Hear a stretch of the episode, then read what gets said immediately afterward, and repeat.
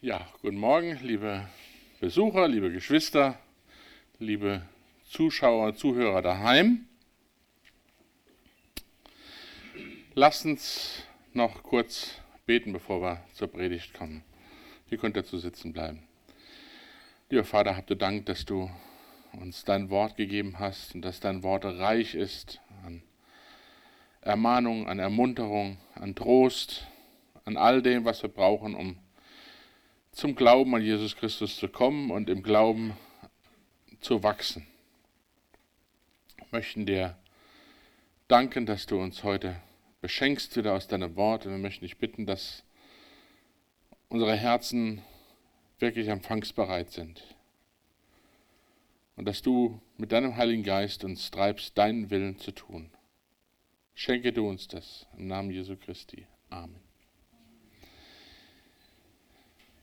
Ja, wenn eine Predigtserie zu Ende ist und die nächste noch nicht wirklich gut durchdacht ist, das ist immer eine gute Gelegenheit, so eine Miniserie dazwischen zu streuen.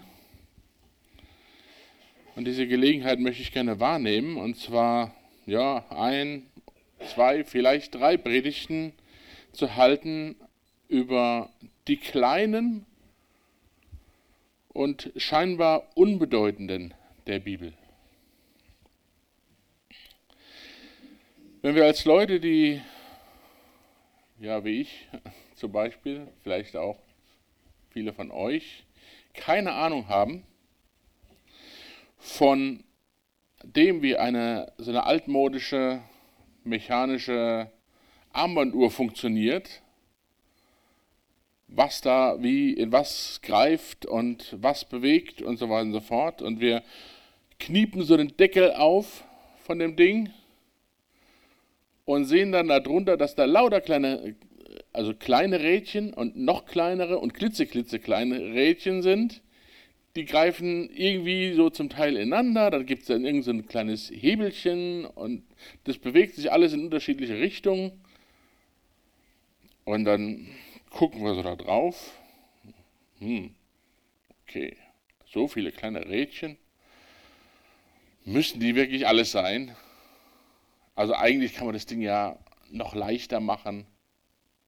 Wir nehmen dann einfach eine Pinzette und nehmen mal irgendwas Kleines, was uns unwichtig erscheint, raus. Ihr wisst, das geht schief. So viel gesunder Menschenverstand ist bei jedem vorhanden, ähm, dass wir das nicht tun. Wir fummeln da nicht mit einem Schraubenzieher und einer Pinzette an einer mechanischen, womöglich noch teuren äh, Armbanduhr rum und nehmen da irgendwelche Teile raus. Aber im geistlichen Bereich tun viele Christen so etwas Ähnliches mit der Bibel. Und zwar nehmen sie der Bibel sie entnehmen der Bibel nichts. Sie kommen auch nicht mit der Papierschere und schneiden die Stellen raus, die ihnen unbedeutend erscheinen. Ähm, das geht eigentlich viel einfacher. Sie ignorieren sie einfach. Ah, oh, da kommt 1. Äh, 1. Chronik 1 bis 11, Geschlechtsregister. Wann kommt denn der? Ah, okay, da geht langsam irgendwas mit der Geschichte los. Okay, dann machen wir da weiter. Ja? Es gibt so bestimmte Sachen, die, ach, ja, die sind da, aber naja, kann man nichts mit anfangen.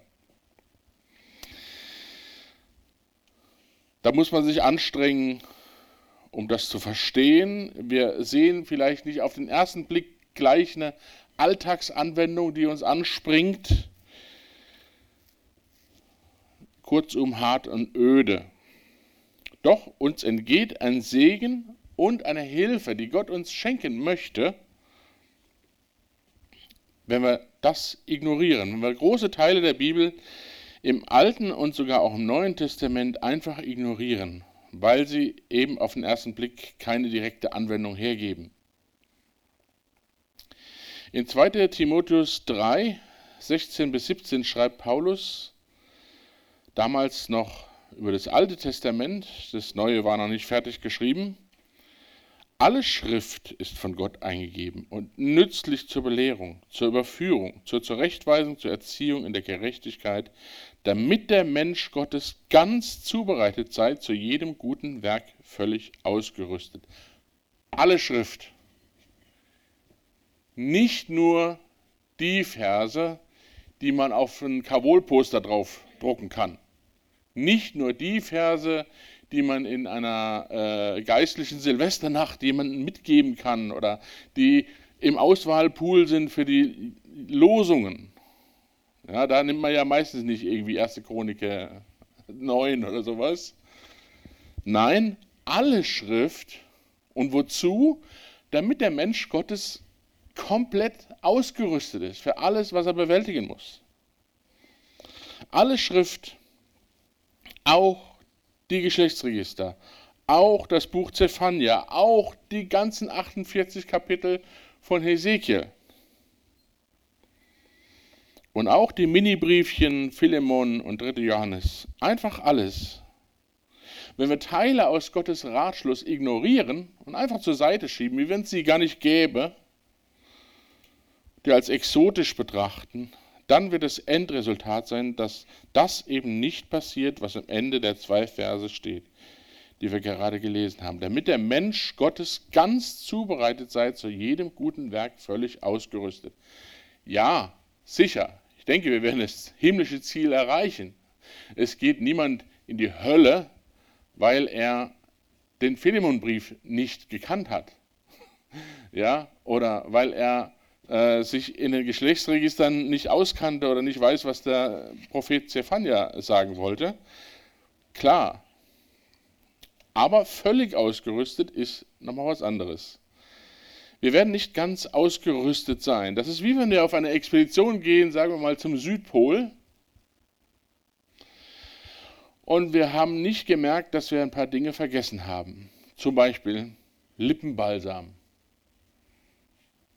Lippenbalsam, ist doch alles kalt. Ja, aber die Sonne scheint extrem und das vom Schnee, das spiegelt sich da die Sonne und dann haben wir hinter die aufgeplatzten Lippen. Stirbt man da dran? Nein, natürlich nicht. Oder eine ordentliche Sonnenbrille.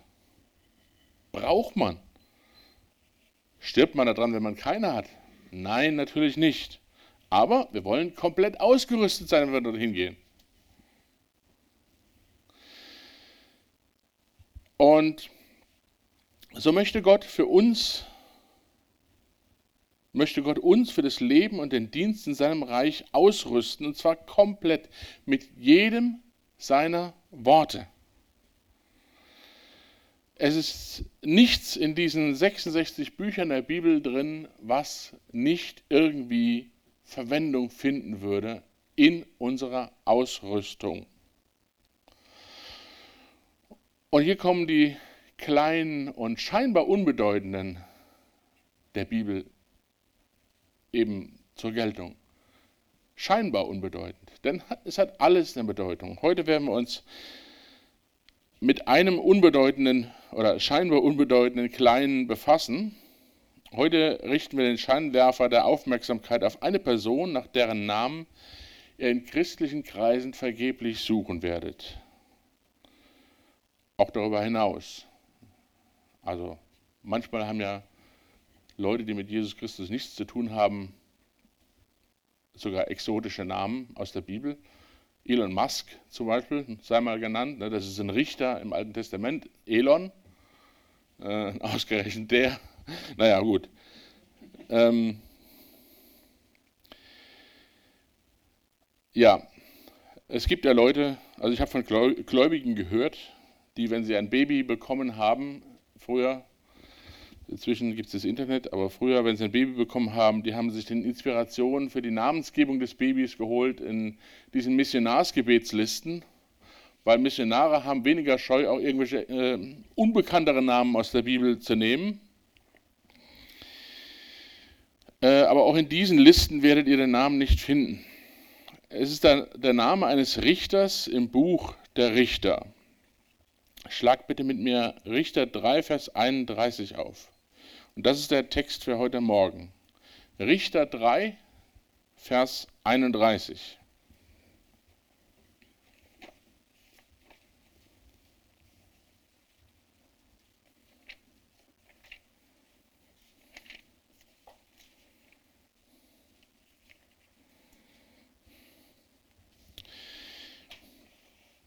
Da steht, nach ihm trat Shamgar auf, der Sohn Anats, der erschlug 600 Philister mit einem Rinderstachel, und auch er errettete Israel.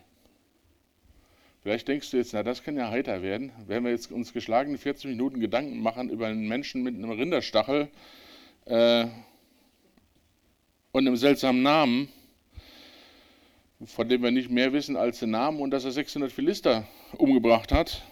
Ähm, aber du wirst entdecken, dass dieser Mensch mit dir mehr zu tun hat, als du vielleicht denkst.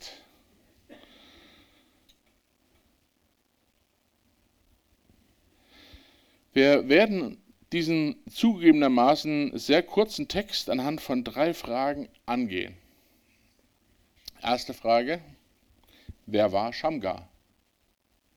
Zweite Frage, was tat Shamgar? Und die dritte Frage, was war das Ergebnis seines Handels? Also eigentlich ganz einfach. Ne? Der Text, äh, der Vers, der zerfällt auch wie von selbst wie so ein schön gegartes Stück Fleisch, genauso in, in seine Strukturen. So zerfällt der Text auch in diese drei Gliederungen oder diese äh, drei Punkte. Kommen wir mal zum ersten. Wer war Shamgar? Dieser Mann, über den hier nur ein Vers steht, wer war der? Fangen wir mit dem Offensichtlichen an, dem Kontext im Buch der Richter und im Kapitel 3. Das Buch der Richter beschreibt die Zeit, als Israel aus der Wüstenwanderung, sie waren ja aus Ägypten ausgezogen, 40 Jahre in der Wüste rumgezogen, und durch Jos mit Josua an der Spitze sind sie in das Land Kanaan eingezogen, haben die ersten Eroberungsfeldzüge gemacht, um sich ihr Land zu erobern, haben dabei große Teile eingenommen. Aber Große Teile heißt eben nicht das ganze Land. Das war Gottes Aufgabe für die Generation nach Josua, den Rest des Landes auch noch zu erobern und die Kanaaniter auszutreiben. Nun, was aus diesem Befehl wurde, das können wir in Richter 2 in Versen 6 bis 23 nachlesen. Da finden wir das schön zusammengefasst, was da dann passierte oder was da eben nicht passierte. Und in diesen Versen sehen wir das ganze Elend eines Volkes, das sich schon von Gott abgewendet hat. Äh, das sehen wir da zusammengefasst. Ein bisschen ölen hier.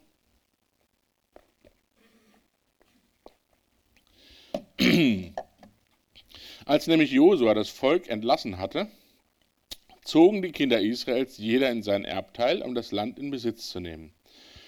Und das Volk diente dem Herrn, solange Josua lebte und solange die Ältesten da waren, die Josua überlebten, welche alle großen Werke des Herrn gesehen hatten, die er an Israel getan hatte.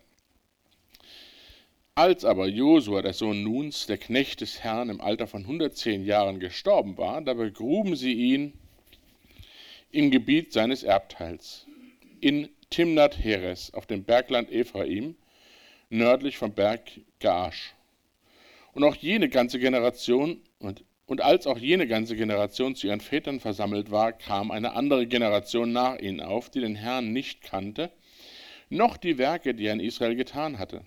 Da taten die Kinder Israels, was böse war in den Augen des Herrn, und sie dienten den Baalen, und sie verließen den Herrn, den Gott ihrer Väter, der sie aus dem Land Ägypten herausgeführt hatte, und folgten anderen Göttern nach, von den Göttern der Völker, die um sie her wohnten, und beteten sie an und erzürnten den Herrn. Denn sie verließen den Herrn und dienten dem Baal und den Astarten. Da entbrannte der Zorn des Herrn über Israel, und er gab sie in die Hand von Räubern, die sie beraubten, und er verkaufte sie in die Hand ihrer Feinde ringsum, so dass sie vor ihren Feinden nicht mehr bestehen konnten.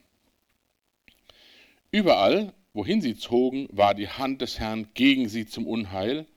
Wie der Herr es ihnen gesagt und wie der Herr es ihnen geschworen hatte, so wurden sie hart bedrängt. Doch erweckte der Herr Richter, die sie aus den Händen derer retteten, die sie beraubten. Aber auch ihren Richtern gehorchten sie nicht, sondern sie hurten mit anderen Göttern und beteten sie an und wichen bald von dem Weg ab auf dem ihre Väter im Gehorsam gegen die Gebote des Herrn gegangen waren. Sie handelten nicht ebenso.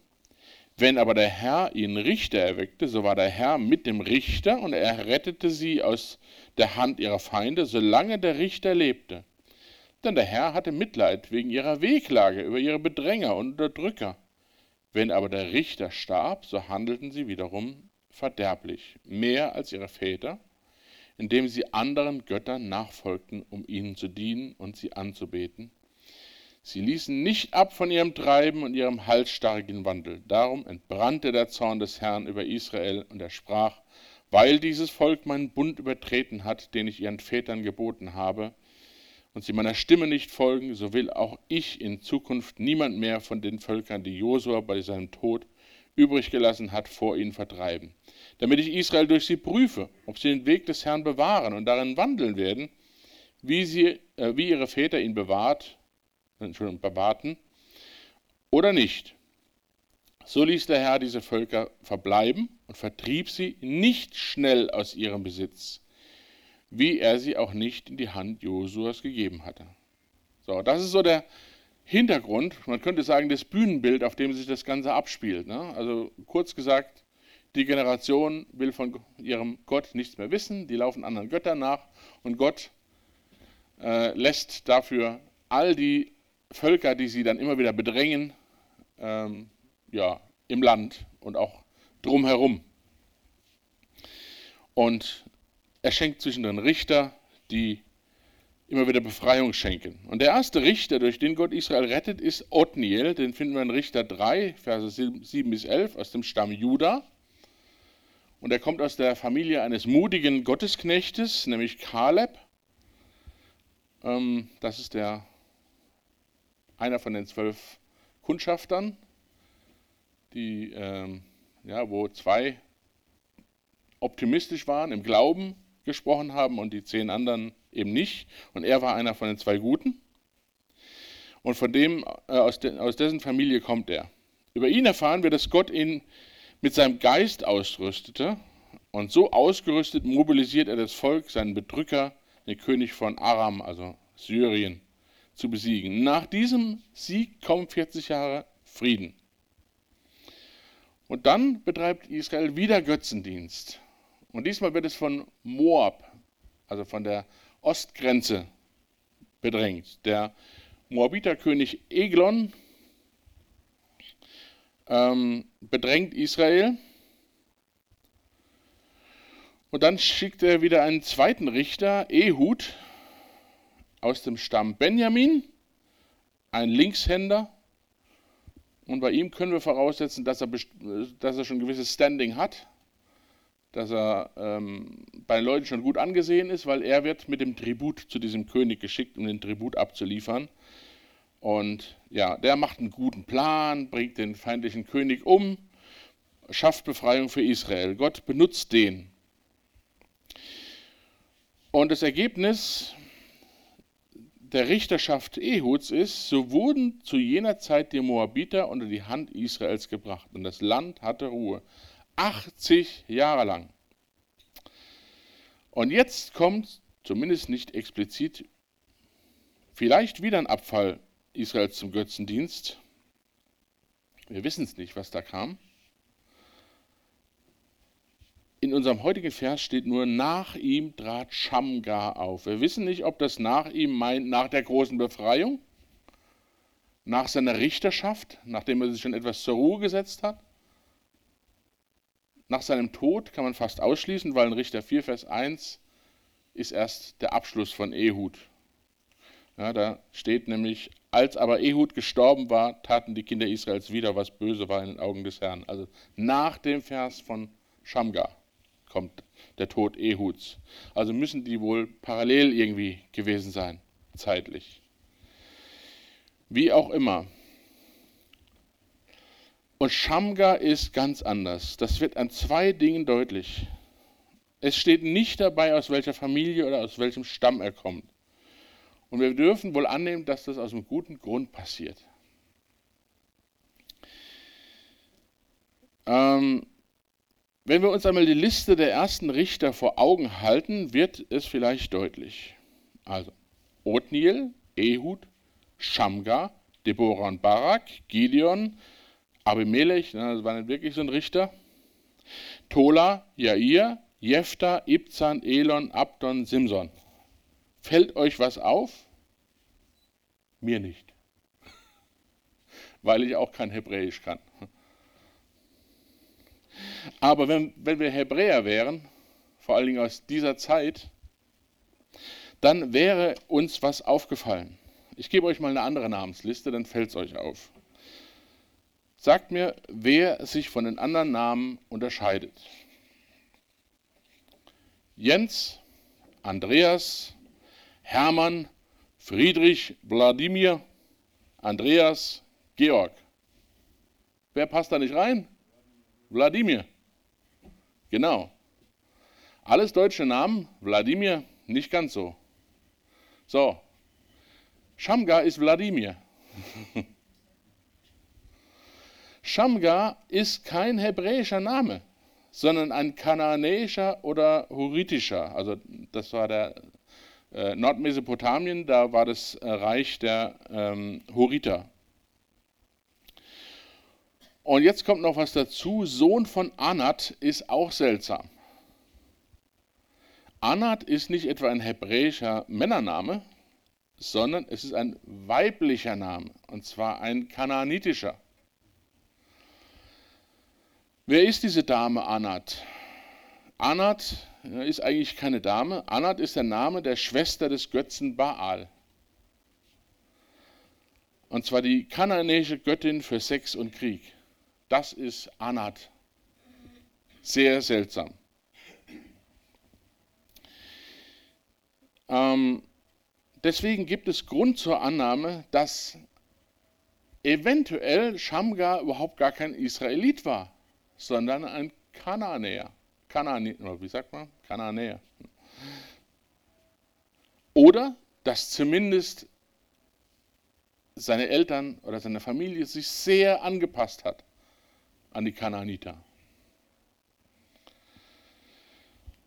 Ähm, der bibeltreue Ausleger Daniel Block weist darauf hin, dass dieser Name eher nicht auf den Ort Bet Anat in Galiläa hinweist, sondern eher darauf, dass Shamgar, zumindest ursprünglich, in den Diensten der Göttin Anat stand.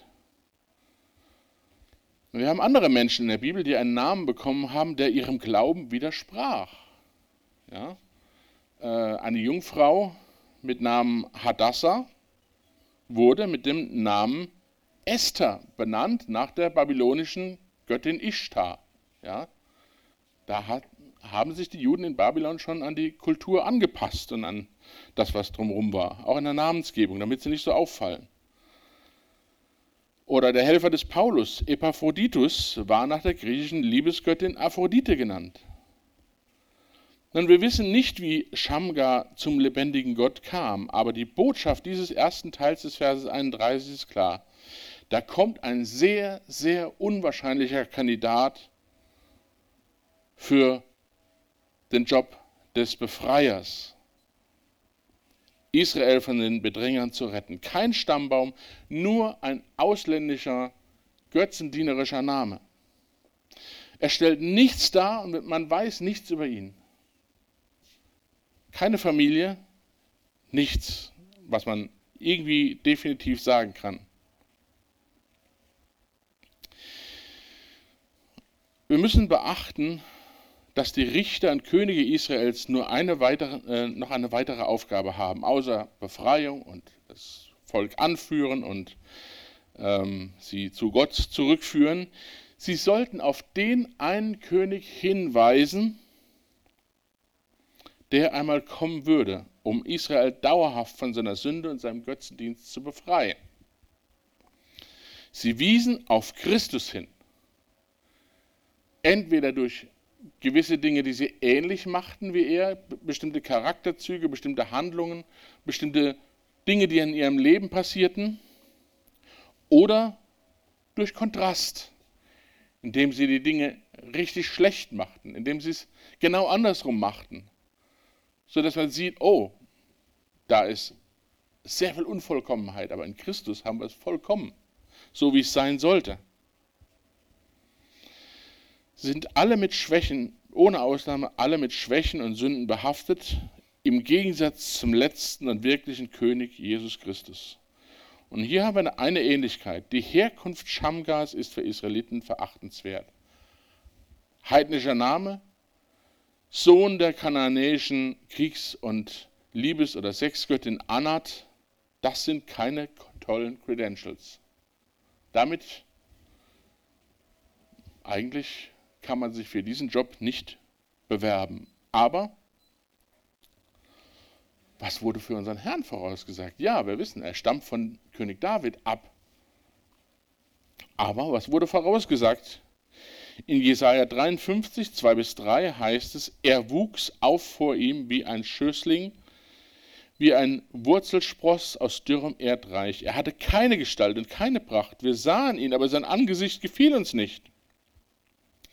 Verachtet war er und verlassen von den Menschen, ein Mann der Schmerzen und mit Leiden vertraut, wie einer, vor, vor dem man das Angesicht verbirgt. So verachtet war er und wir achteten ihn nicht. Unser Herr kam auch sehr unscheinbar. Er kam nicht mit Pauken und Trompeten. Er kam nicht auf dem weißen Schimmel geritten. Er war der Mann der Schmerzen. Äußerlich nichts, was ihn besonders hervorhob. Es war Bescheidenheit. Als Philippus Nathanael einladen will, den Messias kennenzulernen, sagt der zu ihm, Johannes 1, Vers 26, kann aus Nazareth etwas Gutes kommen? Ja, dieses Kaff in Galiläa, was kann denn da schon herkommen? Da sehen wir diese gewisse Parallele. Äußerlich nichts zu bieten. Unser Herr stellte wirklich äußerlich wenig dar.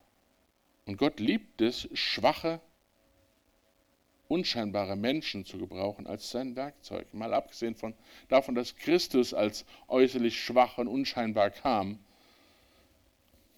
Er liebt es, schwache, unscheinbare Menschen oder vielleicht sogar Leute, die einen ganz offensichtlichen Mangel haben, zu benutzen als seine Werkzeuge. Der Apostel Paulus zitiert seine Gegner, die ihn kritisieren, mit der Aussage in 2. Korinther 10, Vers 10, da sagen seine Gegner, denn die Briefe, sagt einer, sind gewichtig und stark, aber die leibliche Gegenwart ist schwach und die Rede verachtenswert. Paulus war jetzt, das war kein Feuerwerk an Rhetorik, was da kam, wenn der die Bibel erklärt hat. Es war nicht das, was die Leute seiner Zeit wirklich toll fanden. Und doch hat Gott ihn gebraucht, so wie er war. Auch mit seinen komplizierten Schachtelsätzen. Ja, ein Satz über 13 Verse hinweg. Das ist Paulus. Aber Gott hat genau ihn so gebraucht.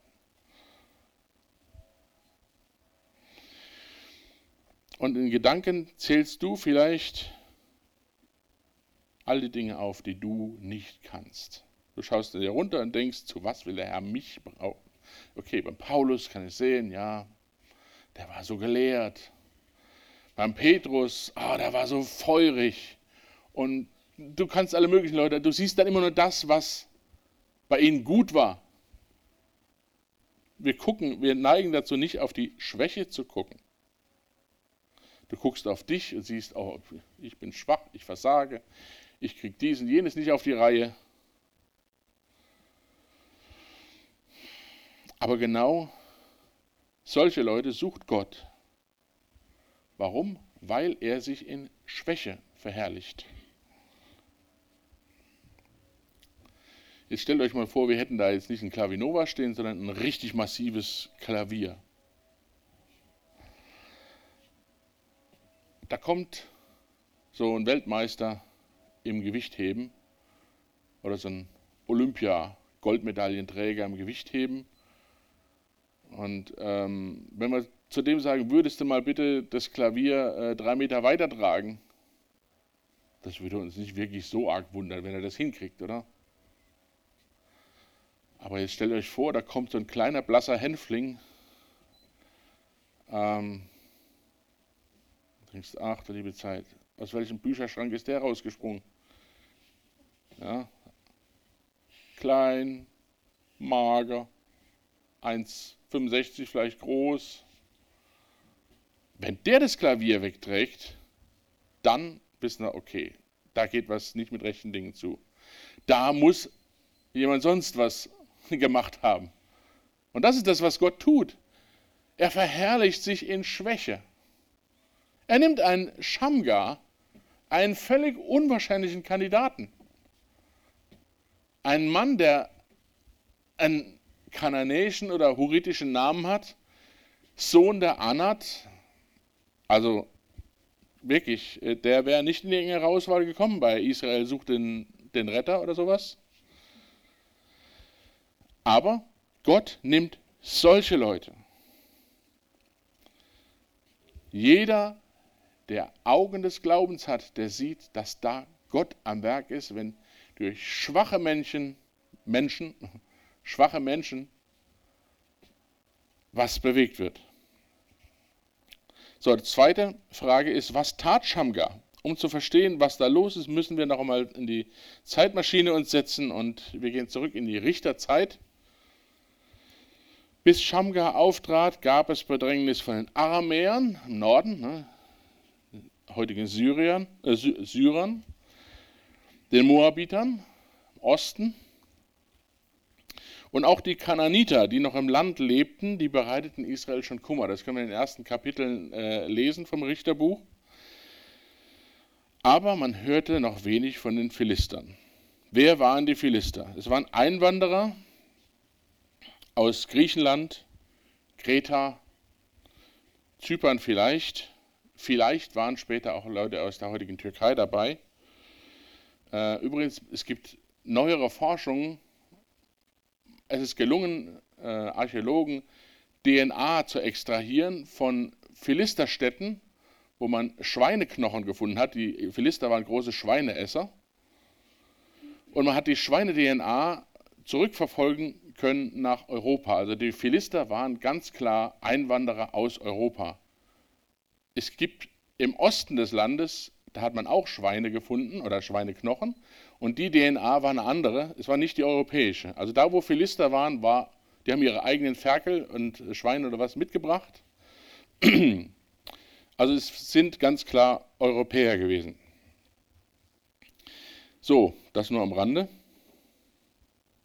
Aber es gab erst in der Zeit der Richter die großen Einwanderungswellen von Philistern. Vorher schon, wir lesen bei Abraham in 1. Mose äh, schon von denen, dass die gab, ein paar davon. Äh, aber die großen Einwanderungswellen kamen später. Forscher vermuten, dass es mit Hungersnöten, zum Teil auch wegen Klimawandel damals schon in Europa zu tun hatte. Oder auch andere Faktoren.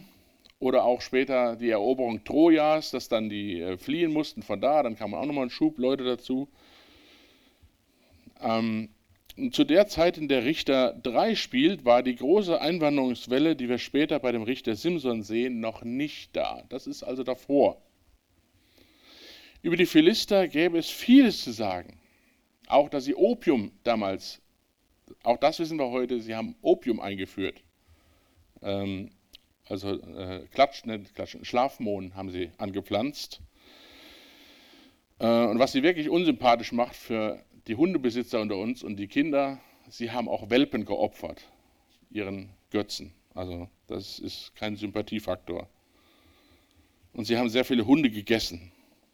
Das sind alles Dinge, die stehen nicht in der Bibel, die wissen wir heute. Aus archäologischen Ausgrabungen. Über die Philister gäbe es noch vieles zu sagen, aber wenn wir ihre Wirkung verstehen wollen, die sie in Israel, der ganzen Levante, also Syrien, Libanon, und Israel hatten und auch in Ägypten, da finden wir ein Äquivalent im frühen Mittelalter. Die Wikinger, wenn ihr von denen schon gehört habt, von denen haben wir alle mal gehört und gelernt. Ne? Als Kind haben wir Was ist was Bücher gelesen. Das waren die Leute, die auf ihren Drachenbooten kamen und Europa unsicher gemacht haben. Die Philister kann man so vergleichen, das waren so die Wikinger der Antike.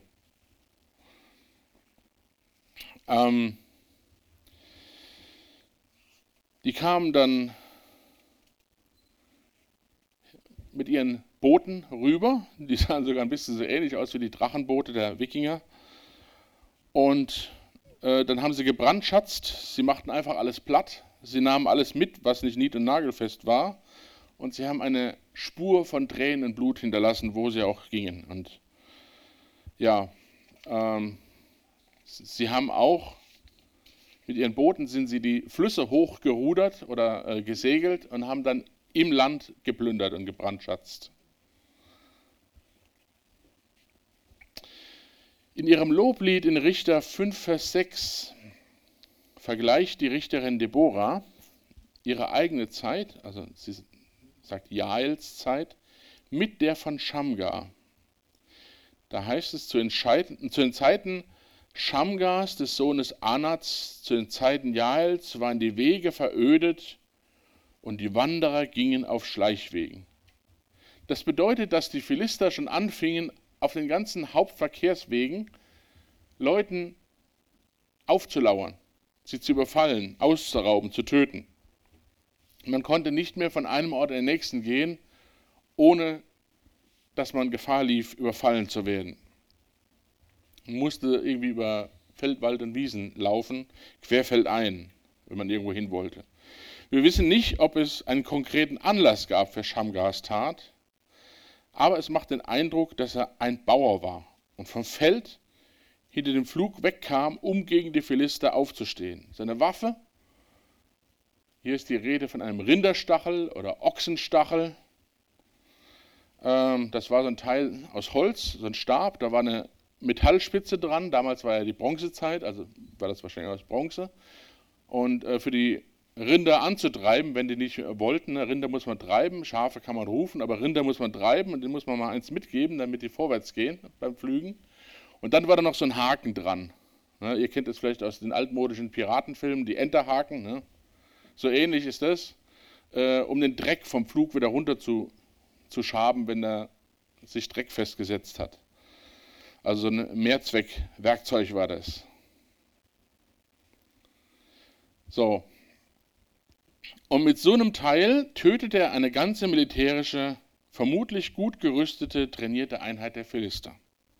600 Soldaten. Er sah die Herausforderung und er tat es. Er wartete nicht, bis er ein Schwert finden konnte.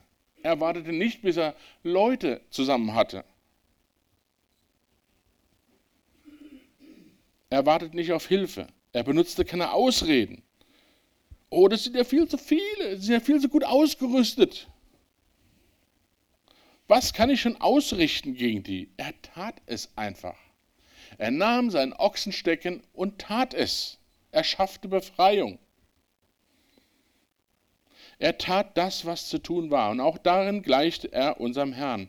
Unser Herr sah diesen Kelch vor sich mit all unseren Sünden drin, mit all diesem Elend. Und er hat es nicht von sich gewiesen. Er hat nicht eine andere Möglichkeit gesucht. Er sah diesen Kelch mit unseren Sünden, mit dem Gericht über unsere Sünden und er hat den Kelch ausgetrunken bis zur Neige. Er ist den Weg gegangen bis zum Ende. Sein Sieg war viel größer als der von Shamgar.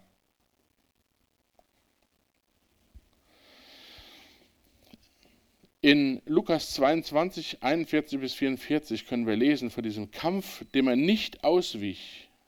Da heißt es, und er riss sich von ihnen, das sind die Jünger, los, ungefähr einen Steinwurf weit, kniete nieder, betete und sprach, Vater, wenn du diesen Kelch von mir nehmen willst, doch nicht mein, sondern dein Wille geschehe. Da erschien ihm ein Engel vom Himmel und stärkte ihn. Und er war in ringendem Kampf und betete inbrünstiger. Sein Schweiß wurde aber wie Blutstropfen, die auf die Erde fielen. Und er hat den Sieg errungen. Er hat nicht aufgehört, bis er sagen konnte, es ist vollbracht. Er hat durchgehalten und er hat es getan. Er ist vorwärts gegangen. Er hatte den Jüngern in Johannes 14, äh, Vers 2 versprochen, im Haus meines Vaters sind viele Wohnungen und wenn nicht, so hätte ich es euch nicht, so hätte ich es euch gesagt. Ich gehe hin, um euch eine Stätte zu bereiten. Und er hat das getan am Kreuz. Er hat nicht aufgegeben, bevor die Stätte nicht bereitet war, bis der Platz geschaffen war, dass die Sünde gesühnt ist. Er hat den Kampf zu Ende gekämpft und er hat es vollbracht und hat den Jüngern damals und uns eine Wohnung bereitet. Und wir? Sehen wir die Herausforderungen, vor denen das Volk Gottes, die Gemeinde Jesu steht? Der biblische Grundwasserspiegel zum Beispiel sinkt. Die Erkenntnis des lebendigen Gottes wird weniger unter denen, die sich Christen nennen. Viele haben es gerne seicht und leicht. Und wer sich auf das Wort beruft und fest darauf steht, kann in unseren Tagen schnell in die gleiche kommen, Lage kommen wie die Wanderer damals auf Israels Wegen. Der wird gerne mal, der fällt gerne mal unter die Philister. Ähm, Im übertragenen Sinne. Das erkennen wir an solchen Geschichten wie der aktuell mit dem Pastor Olaf Latzel. Der ist auch unter die Philister geraten. Der wird beschossen von allen Seiten, von der Presse, von den ja, von Medien, von, der, von Behörden und von seiner eigenen Kirche, weil er klar Stellung bezogen hat. Ähm, und da weichen viele auf Schleichwege aus, fliegen lieber unter dem Radar. Siehst du das? Siehst auch die Not in deiner direkten Umgebung.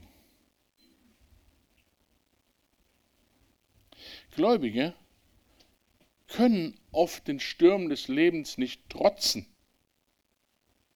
nicht mehr widerstehen, weil, ihn, weil ihr Fundament wackelt. Gläubige rennen allen möglichen Geistlichkeitstrends nach. Siehst du das? Und vielleicht sagst du, ja, das sehe ich, aber was kann ich schon tun? Ich habe keine theologische Ausbildung. Ich habe in meiner Gemeinde nicht das Standing Neudeutsch, also ich habe mir nicht die Position erarbeitet, von der aus ich Einfluss äh, ausüben kann, von der aus ich etwas sagen kann. Ja, ich habe dies nicht, ich habe jenes nicht, mir fehlt das Werkzeug, mir fehlt das und was auch immer alles. Schamgar, was hat der gehabt? Der hat einen Ochsenstecken gehabt mit einer Metallspitze. Kein Schwert, keinen ordentlichen Speer. Schamgar hat einen Ochsenstachel gehabt. Wenn du das Elend siehst, dann hör auf, rumzuheulen.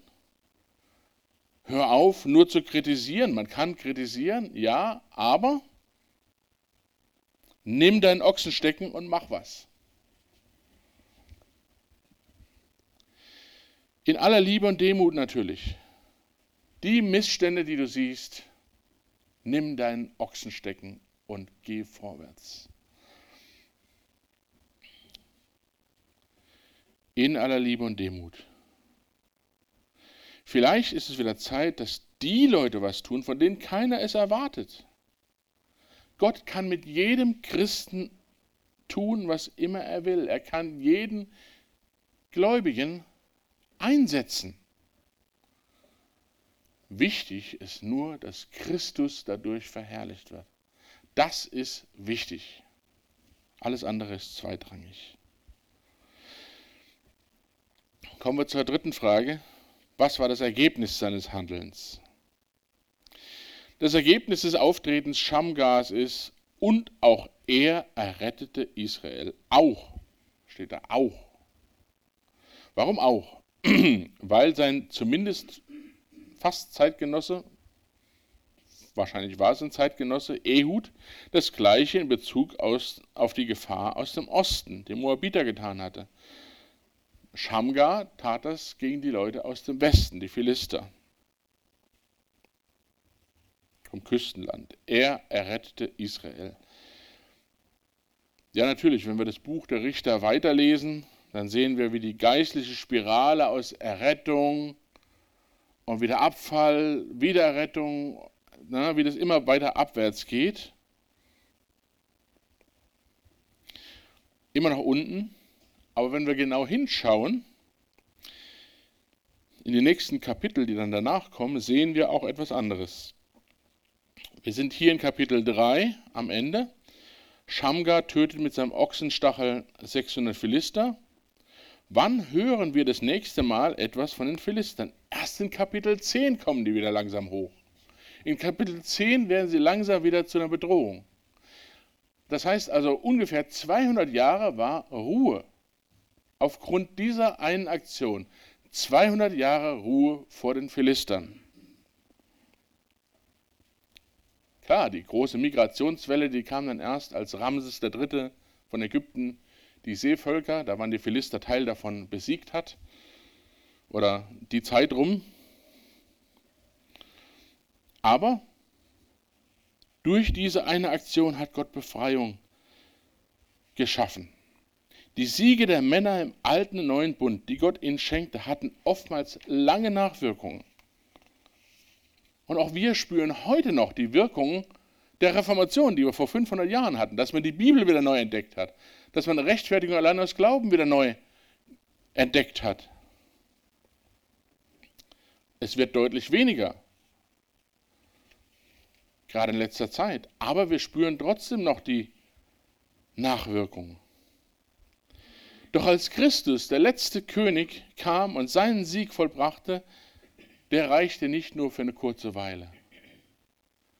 Das hielt nicht nur 200, nur 200 Jahre, nicht nur 500 Jahre. Es reicht für alle Ewigkeit. Und was alle Richter und Könige nicht tun konnten, nämlich das Volk befreien von Sünde und von Götzendienst, das hat dieser letzte König getan. Ein Ausleger hat mal gesagt, hat es mal verglichen mit ähm, wenn seine Mama Pudding gekocht hat, dann hat sie immer schon die Schälchen dahin getan und hat das verteilt. Kennt ihr vielleicht, ne? Ein Schokopudding oder was auch immer es ist. Und dann, wenn das alles verteilt war auf die Schälchen, dann durfte er, er stand schon dann und hat gewartet, er durfte dann mit dem Löffel ähm, den Topf ausschlecken. Es hat gereicht für einen Löffel. Aber es war ein Vorgeschmack. Heute Mittag gibt es Schokopudding. Jetzt kriege ich schon mal ein bisschen und kann das ausschlecken. So, die Richter, das ist ein unvollkommener Vergleich, aber die, die Richter und Könige, das ist ein Vorgeschmack. Du darfst mal am Puddinglöffel schlecken. Das Richtige kommt. Christus befreit von Götzendienst und Sünde. Das konnten die Richter nicht. Sie konnten, ein Gideon konnte Götzenbilder verbrennen. Oder später König Josia hat es gemacht, hat Götzenaltäre entweiht. Aber er konnte nicht den Götzendienst aus den Herzen wegschaffen. Ein äh, König oder ein Richter konnte Sünde eindämmen, öffentliche. Aber Christus kann Sünde besiegen, er kann Sünde vergeben. Als Christus kam, schaffte er eine ewige Erlösung. In Hebräer 9, 11 bis 12 heißt es, als aber der Christus kam, als ein hoher Priester der zukünftigen Heilsgüter, ist er durch das größere und vollkommenere Zelt, das nicht mit Händen gemacht, das heißt nicht von dieser Schöpfung ist, auch nicht mit dem Blut von Böcken und Kälbern, sondern mit seinem eigenen Blut ein für allemal in das Heiligtum eingegangen und hat eine ewige Erlösung erlangt. Das konnte kein Richter, kein König, das konnte auch kein alttestamentliches Schlachtopfer, Brandopfer oder sonstiges Opfer erreichen. Als Christus kam, schaffte er eine ewige Erlösung, eine ewige Errettung. Und er steht immer noch vor Gott und er spricht immer noch für dich und für mich, wenn du zu Jesus Christus gehörst.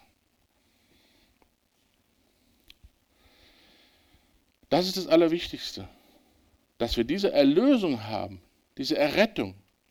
Es geht beim Glauben nicht darum, schnell mal ein Wehwehchen zu verbinden, schnell mal ein Alltagsproblem zu lösen, schnell mal eine Krankheit wegzubeten.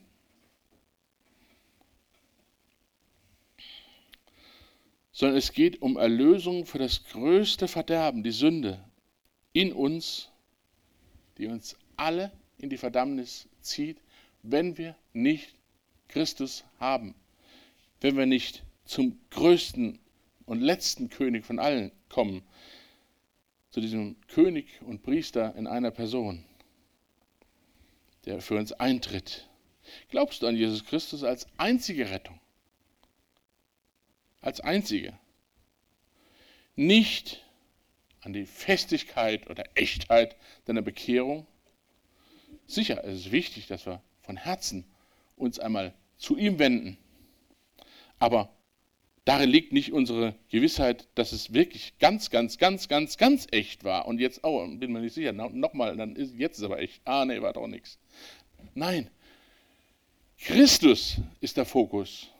Ich bin ein Sünder, er ist die Lösung für Sünder. Der König ist die Lösung, der Priester ist die Lösung, nicht ich mit dem, was ich an Festigkeit und Echtheit und sonst was aufbringen kann. Deine guten Absichten, deine Echtheit oder was auch immer, deine Kirche, deine Sakramente, weg mit dem Klimbim, brauchen wir nicht. Wir brauchen Jesus Christus. Nur ihn. Nur an Jesus Christus die einzige Hoffnung für verlorene Sünder. Das ist für alle, die die Gebote Gottes nicht halten können, die da versagen. Die kommen zu ihm und er schafft eine permanente Erlösung für immer. Da ist für dich ein weit größerer als Shamgar. Da ist König Jesus, der nicht nur für 200 Jahre den Feind besiegt, sondern für immer. Und der letzte Feind ist der Tod.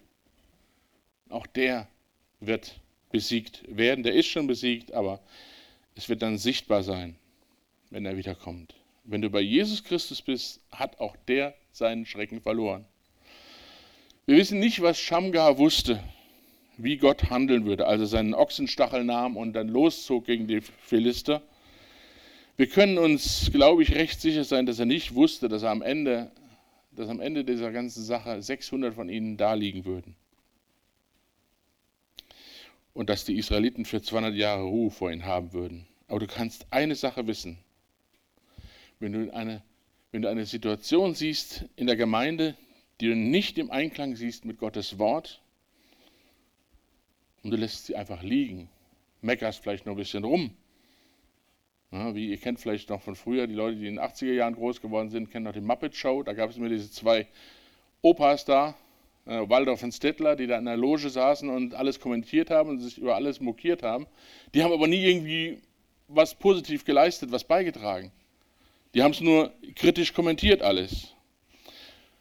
Wenn du lieber zu der Sorte gehören möchtest, dann kannst du ziemlich sicher sein, dass die Dinge sich nicht ändern. Und wenn sie sich ändern, werden sie das tun ohne dich oder trotz dir. Du wirst keinen Anteil daran haben. Aber an Shamgar hast du gesehen, dass Mangel an Reputation, Mangel an Werkzeugen ist keine Ausrede. Du hast gesehen, dass Gott Freude daran hat, sich durch die Schwachen und Unvermögenden zu verherrlichen und Dinge in Bewegung zu bringen. Aber eines vor allem konntest du nicht sehen bei ihm, eine Rettung aus Sünde und Götzendienst, die in Ewigkeit anhält. Wenn du die suchst, dann war Schamgar eben nur ein kleiner Vorgeschmack darauf. Durch ihn rettete Gott vorübergehend, aber durch Jesus Christus rettet er für immer mit einer vollkommenen Erlösung. Amen.